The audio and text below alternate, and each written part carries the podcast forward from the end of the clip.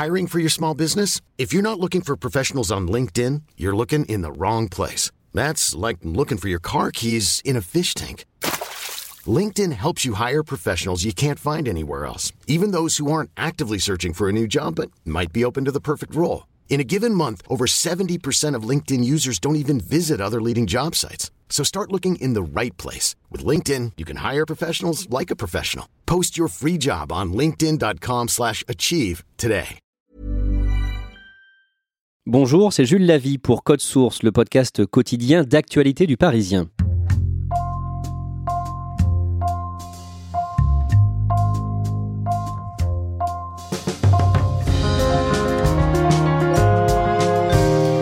Le 25 janvier 2010, à Grasse, dans les Alpes-Maritimes, Éric Piédois est condamné à 4 ans de prison ferme. Il avait écoulé à la fin des années 90 des centaines de faux Césars, quasi indétectables même pour les spécialistes. Retiré des affaires, aujourd'hui le faussaire assume tout et se vante d'avoir créé plus de Césars que l'artiste lui-même. Code Source vous raconte la vie de ce pirate de l'art avec Nicolas Jacquard du service police-justice du Parisien.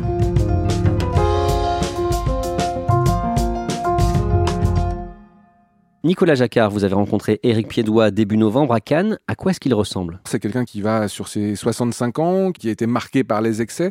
Donc il accuse un petit peu le poids des années, un, visage très ridé. Euh, moi, il me faisait penser à une rockstar euh, plus en, fin de carrière qu'en début. Des cheveux blancs, un visage euh, assez émacié, taille moyenne, quelqu'un d'assez sec. Et puis voilà, ce côté un peu rockstar avec ses lunettes de soleil toute la journée, quelle que soit la météo, et, son look assez à la fois classe et, excentrique. Donc très artiste en fait. Il est comment face à vous? Comment il se comporte pendant l'interview? Alors d'abord c'est quelqu'un de très sympathique, de très affable, qui ne se fait pas prier pour raconter les nombreux épisodes d'une vie qui a été euh, quand même euh, passablement euh, dense. Par contre, moi j'ai eu ce sentiment que quand on essaye de gratter un petit peu, d'aller sur des choses un petit peu plus intimes ou sur un, un ressenti, il va s'en sortir d'une pirouette, mais il va jamais se livrer complètement en fait. Il vient de raconter sa vie euh, dans un livre, Confession d'un faussaire.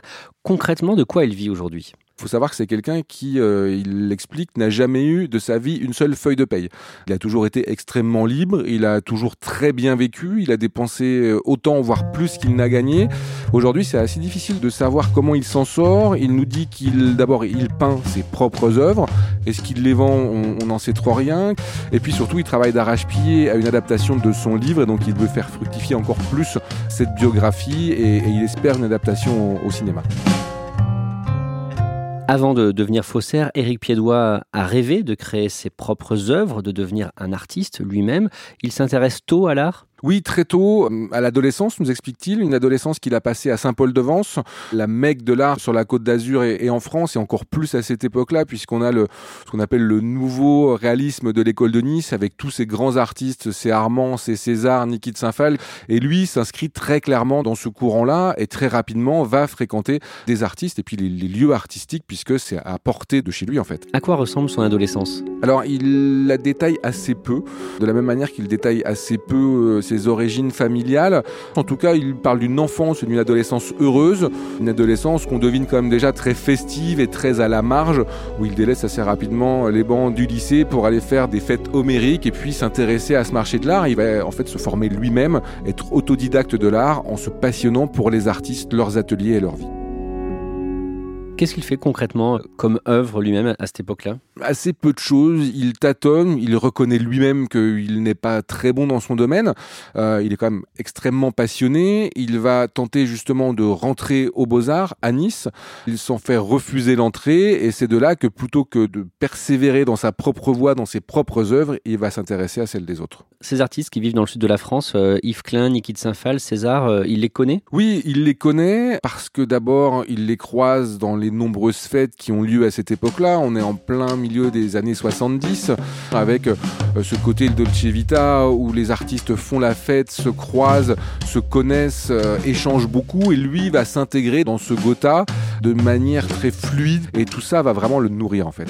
Et il croise des grands noms de l'époque comme Warhol ou Mick Jagger. Il croise Mick Jagger qui est à ce moment-là très souvent sur la côte d'Azur. il croise aussi Andy Warhol. Il raconte une fête homérique avec Warhol qui justement va lui faire une lithographie avec son propre visage à lui. Et puis voilà, il va croiser les Armands, les César et tous ces gens-là. C'est à cette époque-là qu'il développe une dépendance à la cocaïne. Oui, alors des dépendances, il en aura eu de très nombreuses au cours de sa vie, mais en tout cas, il ne cache pas effectivement que c'est une drogue qu'il a pris en très grande quantité et très régulièrement. Ses amis qu'on a pu euh, avoir aussi à l'occasion du, portrait qu'on a fait de lui nous ont expliqué qu'il a été addict à bon nombre de choses. Eux euh, traduisent ça en disant voilà, on avait envie de et on n'a jamais cessé de s'éclater, euh, même si on lit entre les lignes qu'effectivement les conséquences pour certains ont été quand même extrêmement néfastes. Et dans son livre, il raconte qu'il a fait son premier faux en 1980. Racontez-nous comment. C'est à cette époque-là qu'il commence, à, en voulant se former, à reproduire ce que font euh, ses grands aînés, notamment les dessins préparatoires. Et il va commencer à, tâtonner, à faire ces œuvres-là, et notamment un Dufy, par exemple, qu'il maîtrise à ce moment-là plutôt bien. Il s'est longuement entraîné. Et puis un jour, à court d'argent, il se dit, bah tiens, je vais le vendre à un brocanteur. Et il y va, et le brocanteur euh, l'accepte euh, pour une somme euh, relativement modeste pour un tel travail, mais de 900 euros. Et c'est là qu'il se dit que bah, pour une première fois, ça a marché et que peut-être que son talent réside justement là et qu'il y a d'autres choses à faire en termes de faux. Il aurait pu s'arrêter là? Il aurait pu s'arrêter là, mais on sent à ce moment-là qu'il a déjà une telle maîtrise et un tel goût aussi du jeu, parce qu'il y a un côté farce où je, vais faire un faux, et il y a cette espèce d'adrénaline d'aller le vendre, cette fierté de voir que l'expert ou le brocanteur ou l'antiquaire ou l'expert en art n'y a vu que du feu, et de se dire, cette fois encore, ça a marché. Il continue donc, il copie des œuvres de Chagall, Miro, Giacometti, et avec une stratégie bien particulière. Avant de copier un artiste, il va d'abord rentrer dans sa vie, essayer de rentrer dans sa tête et de voir quelle est la démarche artistique. Et ça, c'est essentiel parce qu'en fait, il va partir des œuvres les plus connues, les plus récentes, pour déconstruire ce travail et pour en arriver aux travaux préparatoires. Et là, on sait qu'en pareil cas, autant une œuvre, un tableau de maître va être répertorié, va être dans les catalogues. Et lui, avec ses travaux préparatoires, il est sur un terrain beaucoup plus flou parce que voilà tel artiste pour arriver à, cette œuvre aboutie va avoir de nombreuses esquisses et lui se met là-dedans. Il va étudier les biographies de ces artistes et il comprend aussi que par exemple en telle année tel artiste aurait pu produire euh, telle ou telle euh, esquisse préparatoire et lui va les produire à la manière de. Qu'est-ce que ça permet ça de faire des œuvres qui n'ont même pas été créées à partir euh, d'œuvres préparatoires? Ça permet d'avoir beaucoup plus de chances de pouvoir faire passer ses fous et de les vendre. Il fréquente le monde artistique à cette époque? Il a toujours fréquenté le monde artistique, c'est vraiment son monde, son univers. Alors lui en est euh, bien sûr à la marge, euh, mais c'est ce qui fait euh, son succès, qui fait qu'il a pu vendre tous ses fonds pendant autant d'années, c'est que il connaît tout le monde dans le marché de l'art, donc il en connaît les arcanes, il en connaît les coulisses, il sait jouer sur la cupidité de tel ou tel. Il s'est pas contenté de faire des faux dans son coin, il était vraiment partie prenante du marché de l'art.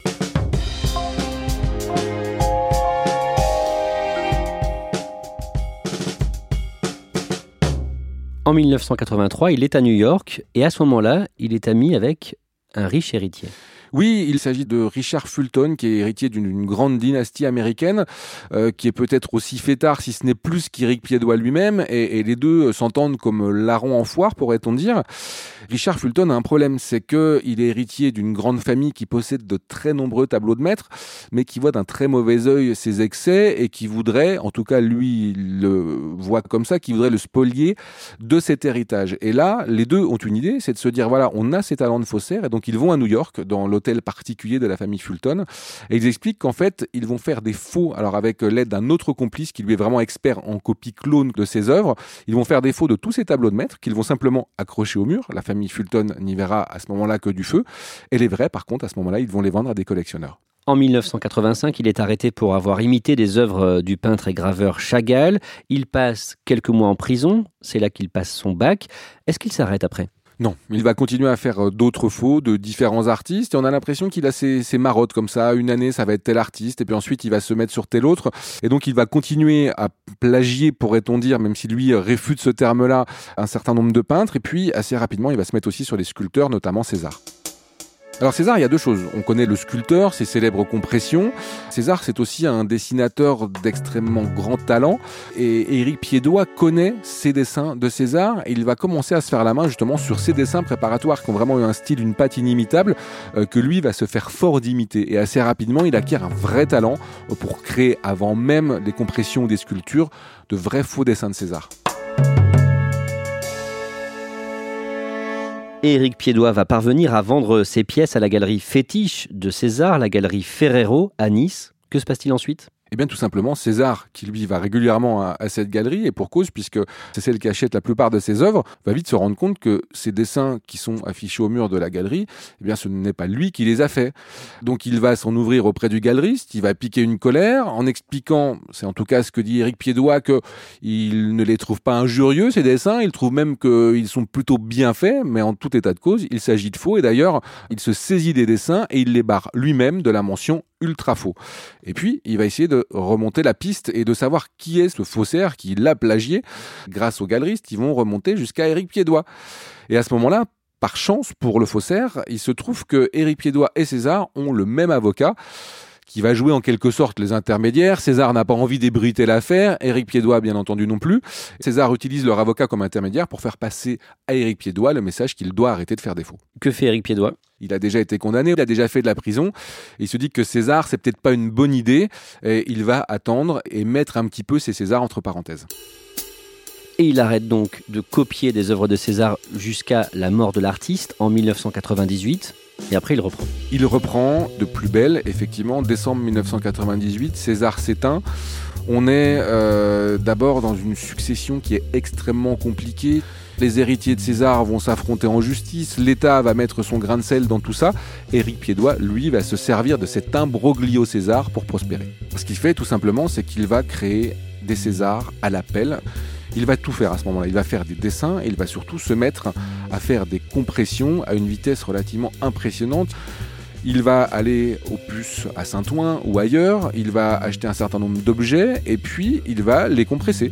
Il va aller dans des casses automobiles comme César faisait avec euh, des patrons de casse qui se demandent ce que ce gars vient faire pour compresser des objets qui ont quand même une valeur, en, tout cas en brocante, voire en antiquité. Et il va se mettre à faire des Césars à l'appel et même il va inventer des Césars en se disant tiens, César aurait pu faire ça. Par exemple, ces hommages à Morandi qui ont fait la, la gloire de César, ces cafetières, ces cafetières traditionnelles italiennes qui sont comme incrustées dans un tableau, et eh bien tout simplement, Eric Edouard, lui, va acheter des dizaines de cafetières, il va les piétiner pareil à pieds joints en sautant dessus dans son appartement pour en faire des hommages à Morandi à l'appel. À cette époque, ces activités de faussaire marchent très bien et il mène la grande vie. C'est un train de vie euh, pharaonique. Lui le revendique. Et puis, tous ceux qui l'ont croisé à cette époque-là euh, nous racontent comment il circulait en voiture de luxe, comment il vivait à Paris, il vivait essentiellement la nuit, des fêtes euh, énormes dans toutes les discothèques de cette époque-là. Voilà, on est dans cette période des années 80 complètement festive où en plus lui vit comme un punk, il se revendique comme ça avec un côté nos futurs, voilà, on vit le présent et puis on ne se soucie pas du lendemain. Il décide de s'organiser et constitue un réseau avec notamment son frère sa mère. Oui, au plus fort de sa production, Éric Piédois va aimanter autour de lui une quinzaine de personnes.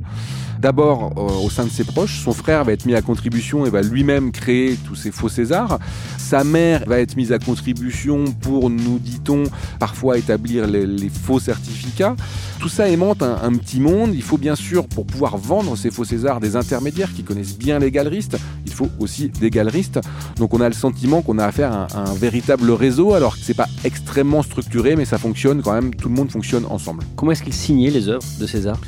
César avait cette habitude de signer toutes ses œuvres euh, de son pouce avec son empreinte digitale. Et Eric Edouard va se procurer le, pouce de César. C'est-à-dire, il va se procurer une copie de l'empreinte de pouce de César. On ne sait pas trop comment il s'est procuré. Soit il l'a eu euh, de manière authentique par euh, des proches des héritiers de César, soit lui-même nous a expliqué également qu'il avait réussi à s'en procurer une copie, qu'il l'avait scannée et que par tout un travail de logiciel informatique, ils avaient pu ensuite le réutiliser la vie d'Éric Piédois bascule en 2001. Ça commence par un vol dans une galerie euh, sur la côte d'Azur de trois tableaux de maître qui sont dérobés. Et puis il se trouve que quelques jours auparavant, deux hommes sont venus proposer des tableaux à ce galeriste et dans ces deux hommes, le galeriste a reconnu Éric Piédois qui à ce moment-là est déjà quand même connu dans le milieu du marché de l'art sur la côte d'Azur. Et quand les gendarmes vont commencer à mener l'enquête sur ces vols de tableaux, pour lesquels Éric Piédois n'a strictement rien à voir, mais les gendarmes vont interroger le galeriste qui dit voilà, peut-être que dans les suspects, j'ai vu il y a quelques jours ce gars-là qui est connu, qui est faussaire, qui a déjà été condamné. Les gendarmes vont placer Éric Piédois sur écoute et puis ils vont se rendre compte que plus qu'un vol de tableaux, ils ont affaire à un réseau international de trafic de faux César. Comment est-ce qu'il est, euh, arrêté? Au petit matin, dans son appartement parisien, euh, les gendarmes arrivent et en fait ne comprennent pas si lui est présent ou non dans son appartement. Et Eric Piédois va jouer de cela. Il va en profiter pendant un, laps de temps comme relativement long pour détruire tout ce qui peut l'accabler dans son appartement. Il y a la présence de stupéfiants aussi qui s'empressent de jeter dans les toilettes et puis il va brûler dans sa baignoire tout ce qu'il peut comme fausse œuvre pour que le moins possible puisse lui être opposé dans le cadre de l'enquête parce que il sait que de toute façon tout cela devait terminer un jour, que cette spirale infernale dans laquelle il s'était lancé à corps perdu, à un moment allait s'arrêter.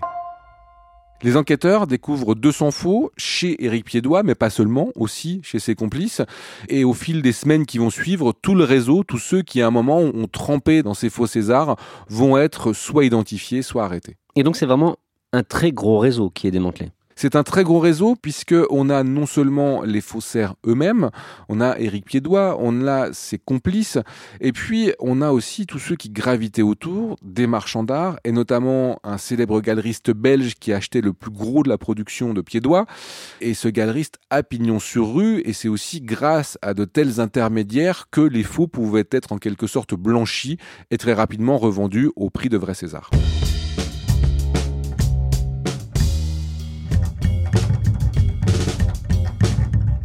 Après huit ans d'instruction, le procès s'ouvre à Grasse dans les Alpes-Maritimes le 30 novembre 2009. Le procès s'ouvre et ce qu'on peut reconnaître euh, à Éric Piédois, c'est qu'il va décider en gros de tout assumer. Que lui reproche la justice concrètement? La justice estime que environ 2000 faux Césars ont été produits et que toute cette production a une valeur estimée entre 15 et 20 millions d'euros, même si ça reste extrêmement difficile d'expertiser ces œuvres et de leur donner une valeur. Et au moment du procès, des experts de César sont appelés à la barre. Ils sont appelés à la barre, ils vont être extrêmement embêtés, ces experts, puisque euh, bah, les faux, ces vrais faux, euh, sont aussi bien faits que les vrais. Ils ont été authentifiés, ils ont ces certificats d'authenticité qui font toute leur valeur.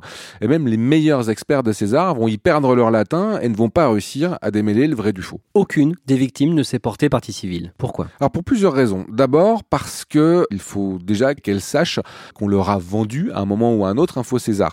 Et très certainement aussi parce que un certain nombre de ceux qui ont acheté ces Césars se doutaient que la provenance était quand même, somme toute, relativement litigieuse. Et quand vous avez un César pour lequel vous avez dépensé 200, 300 000 euros, vous préférez ne pas dire publiquement qu'il est faux, surtout quand vous avez un vrai certificat d'authenticité. Éric Piédois est condamné à 4 ans de détention. C'est en prison qu'il commence à écrire euh, son livre.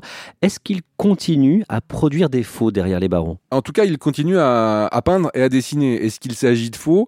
Difficile à dire puisqu'on ne sait pas s'il les a vendus ou pas après, mais en tout cas, il dessine beaucoup euh, à la manière de, son artiste préféré, bien sûr César.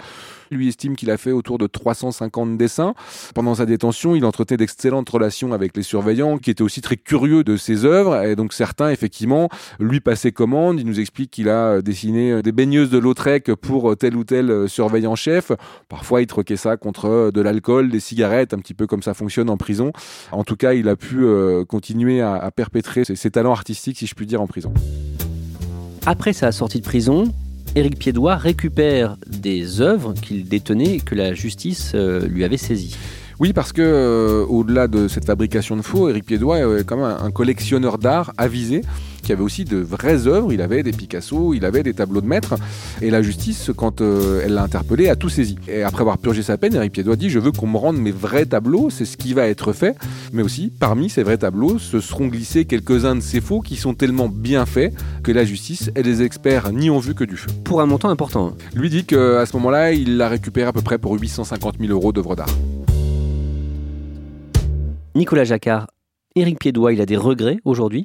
Non, il n'a aucun regret. Il nous dit qu'il a fait tout ça pour s'éclater. Et on sent qu'il est encore très amusé par tout ça, qu'il en a beaucoup profité, que même s'il n'a plus le, même train de vie qu'auparavant, il a toujours ce côté euh, festif et, bon vivant. Il n'a pas réussi à, devenir un artiste, mais il a réussi à devenir euh, un faussaire de génie Oui, c'est vraiment ça. Et il assume d'ailleurs complètement à la fois de ne pas avoir été un artiste reconnu lui-même et d'avoir eu cette reconnaissance quelque part en faisant des œuvres à la manière de ces artistes qu'il admire en plus très sincèrement.